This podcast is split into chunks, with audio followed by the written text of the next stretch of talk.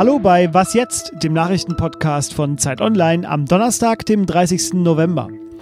Am Abend empfängt Frank-Walter Steinmeier zum ersten Mal die Parteichefs der Großen Koalition.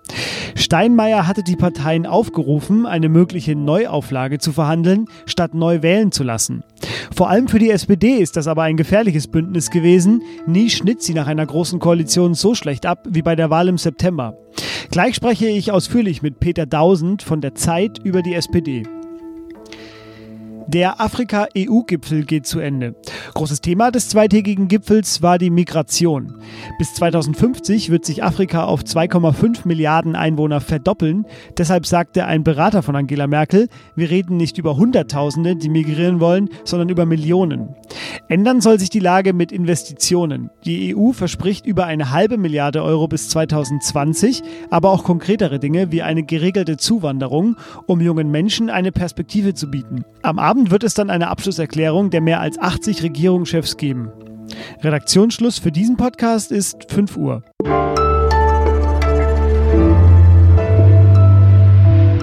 Mein Name ist Fabian Scheler. Herzlich willkommen zu dieser Ausgabe. Ich halte, was ich verspreche, und gestern hatte ich es ja angekündigt, die Rolle der SPD und die Gespräche zur Großen Koalition am Abend. Darüber rede ich gleich mit Peter Dausend, der im Hauptstadtbüro der Zeit arbeitet. Doch zuerst gehe ich nach Niedersachsen, genauer nach Sumte. 750 Flüchtlinge kamen zu den 102 Dorfbewohnern. Das war Sumte im Herbst 2015. Damals berichteten Al Jazeera und die New York Times darüber, wie ein kleines Dorf im Landkreis Lüneburg die Flüchtlingskrise organisiert. Bei Zeit Online haben wir seit einigen Monaten die Serie Überland, in der wir kurz gesagt Lokaljournalismus mit Kollegen von vor Ort machen. Zu diesen Kollegen gehört auch Anna Sprockhoff. Hallo Anna. Hallo Fabian. Anna, du kennst Sumte und du bist dort auch regelmäßig. 90 Kilometer ist es bis nach Hamburg. Die Zeit steht. So begann einmal ein Text über den Ort. Jetzt wollte nicht jeder mit dir reden. Ähm, du hast dich trotzdem mit der Bürgermeisterin unterhalten. Du hast dich mit dem Ortsvorsteher unterhalten, der damals äh, den Anruf bekam und äh, versucht hatte, eben das alles zu organisieren. Aber was mir vor allem in Erinnerung geblieben ist, ist der Besitzer eines Fahrradladens. Über ihn schreibst du den schönen Satz, seine Skepsis habe sich in eine kritische Zugewandtheit gewandelt, aber irgendwann hat er dann geschwiegen. Ähm, was war da denn los? Ja, also ähm, das ist Dirk Hammer tatsächlich, der betreibt da einen kleinen äh, Fahrradladen in dem Ort und hat ähm, angefangen, aussummte, übersummte zu schreiben, als die ersten Flüchtlinge angekommen sind und hat dann ähm, sozusagen zwei Monate geschrieben, von Oktober bis Dezember und hat dann sich im März noch einmal zu Wort gemeldet mit dem Titel, warum ich jetzt keine Beiträge mehr geschrieben habe. Und da gab es verschiedene Gründe. Also zum einen war es so, dass er ähm, gemerkt hat, es läuft in Sumte, es gibt kleinere Probleme, ja, aber sozusagen die große Befürchtung oder die große Angst vor der Katastrophe ist ausgeblieben dass er sozusagen nicht mehr so den Bedarf gesehen hat. Ähm, aber es war eben auch so, dass er gemerkt hat, durch sein Engagement vor Ort haben Freundschaften gelitten. Die sind nicht zerbrochen, sagt er, aber sie sind zum Erliegen gekommen, weil nicht jeder seiner Meinung war. Und das hat ihn wohl sehr traurig gemacht und dazu gebracht zu sagen, er wird einfach ein bisschen ruhiger und zieht sich da ein Stück weit zurück. Das ging auch damit einher, dass er gemerkt hat, dass sein Fahrradladen nicht mehr so läuft wie vorher und er natürlich gefürchtet hat, dass jetzt irgendwie auch seine Selbstständigkeit darunter leidet. Auch ein Grund, glaube ich, warum er sich mit zurückgezogen hat. Hm. Man merkt also schon so ein bisschen, wenn man an der Oberfläche kratzt, ähm, kommen da ganz viele ja, Geschichten zutage, die so ein bisschen vielleicht auch stellvertretend dafür stehen, was in den letzten zwei Jahren in Deutschland eben an ganz vielen Orten passiert ist. In Sumte sind die Flüchtlinge mittlerweile wieder weg und sowohl diese AfD-Fantasien, dass es marodierende junge Männer gibt, die durch den Ort ziehen, das ist genauso ausgeblieben wie brennende Heime, die es ja an anderen Stellen gab. Ist denn Sumte so ein Beispiel dafür, dass vor zwei Jahren vielleicht alles zu hysterisch war, dass man zu hysterisch darüber geredet hat? Ich glaube schon, dass, dass es ähm, so war, dass es eine große Hysterie hervorgerufen hat. Ich glaube aber auch, das wäre schwer zu verhindern gewesen, weil man muss sich vorstellen, in diesem Ort leben eben diese 100 Leute. Viele von denen haben noch nie Kontakt gehabt zu Flüchtlingen und dann heißt es plötzlich, und es hieß ja am Anfang sogar 1000 Flüchtlinge sollen in dieses äh, ehemalige Bürodorf, also es war früher mal ein Inkasso-Unternehmen, ein gigantischer Gebäudekomplex, der eben damals schon ein paar Jahre Leerstand. Diese 1000 Flüchtlinge sollen da einziehen. Das heißt, es wären dann 10 Flüchtlinge auf jeden Einwohner gewesen. Das sorgt natürlich für Angst und ähm, das sorgt dann auch ein Stück weit für Hysterie. Ähm, vor allem natürlich auch, wenn es dann so ein großes Medienecho gibt und viele die große Katastrophe befürchten. Hinzu kam, am Anfang gab es auch den Eindruck vor Ort, dass die Behörden ein Stück weit überfordert sind mit der Situation ich glaube, diese Hysterie ist ein Stück weit normal in dem Fall gewesen, weil es einfach für Angst gesorgt hat. Das war eine ganz neue Situation, ähm, mit der sich viele einfach wahnsinnig überfordert gefühlt haben.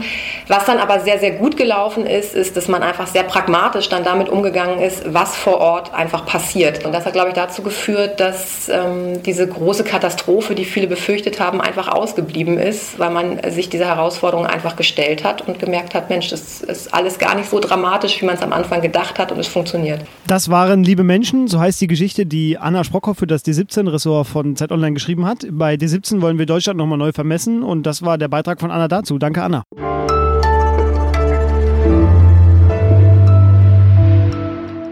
Und sonst so?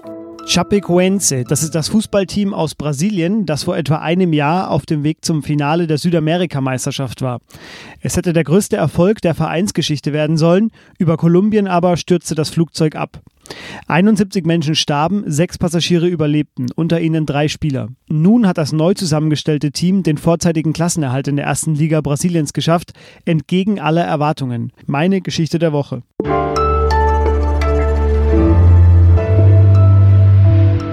Was will eigentlich die SPD? Regieren opponieren. So ganz klar scheint das in diesen Tagen ja nicht zu sein. Licht ins Dunkel bringt jetzt Peter Dausend mit mir.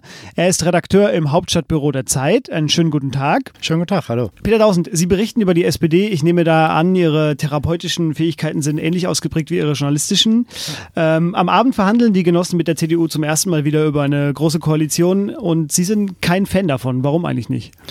Na, ich persönlich, es geht jetzt nicht um mich. Es geht irgendwie um die Sicht auf die SPD. Ich glaube, dass es für die SPD nicht gut wäre wäre, wenn sie in die Große Koalition eintreten würde. Die SPD sagt oder Mitglieder der SPD sagen seit Jahren schon, unser größtes Problem ist die Glaubwürdigkeit. Deshalb sind wir bei Wahlen so schwach. Jetzt haben sie vor der Wahl gesagt, wir wollen keine große Koalition. Sie haben am Wahlabend, als die Niederlage feststand, eine große Koalition ausgeschlossen. Und sie haben die große Koalition erneut ausgeschlossen äh, am Tag, als Jamaika platzte. Äh, drei Tage danach soll dann die Welt irgendwie ganz anders aussehen. Das, glaube ich, verstehen die Leute nicht, vor allen Dingen nicht die Anhänger der SPD. Die Restglaubwürdigkeit, die sie noch besitzt, wird dadurch weiter beschädigt. In den vielen Gesprächen, denen Sie jetzt mit den Genossen ja führen oder die Sie auch beobachten, äh, beobachten Sie zwei Dinge. Auf der einen Seite eine Zerknirschung, die da ist, natürlich angesichts des Wahlergebnisses, des schlechtesten der Nachkriegsgeschichte. Und auf der anderen Seite aber jetzt schon wieder größenwahnsinnige Forderungen. Ähm, welches Gefühl ist denn stärker Ihrer Meinung nach? Ja, ich glaube, der Größenwahn äh, ist momentan stärker, weil man jetzt nach vorne schaut. Also die Zerknirschung lag natürlich neben dem, nach dem historisch schlechtesten Ergebnis war das klar, dass man am Boden liegt, nachvollziehbar. Der Größenwahn kommt daher, weil man jetzt glaubt, äh, die Union und die Kanzlerin Merkel würde alles schlucken, was man an Forderungen aufstellt, nur damit sie weiter regieren können.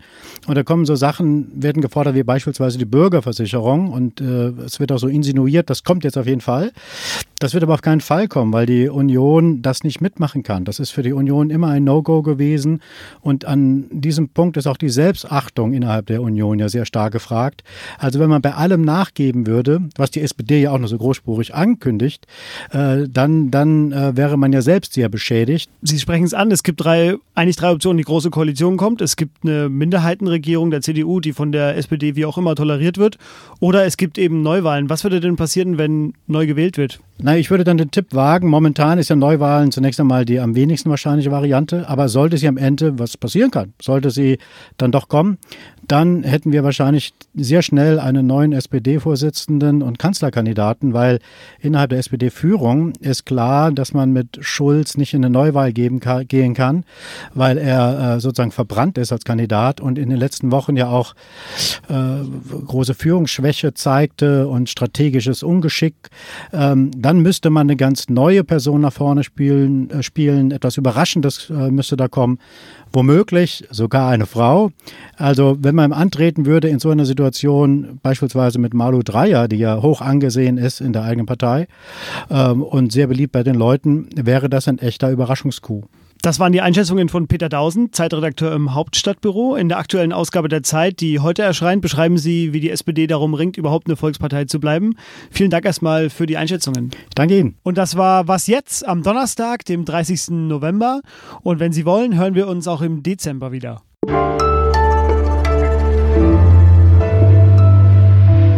Gut, ja, mal schauen, wie das weitergeht mit der SPD. Ja, das, das bin ich auch. Die Frage stelle ich mir seit zehn Jahren.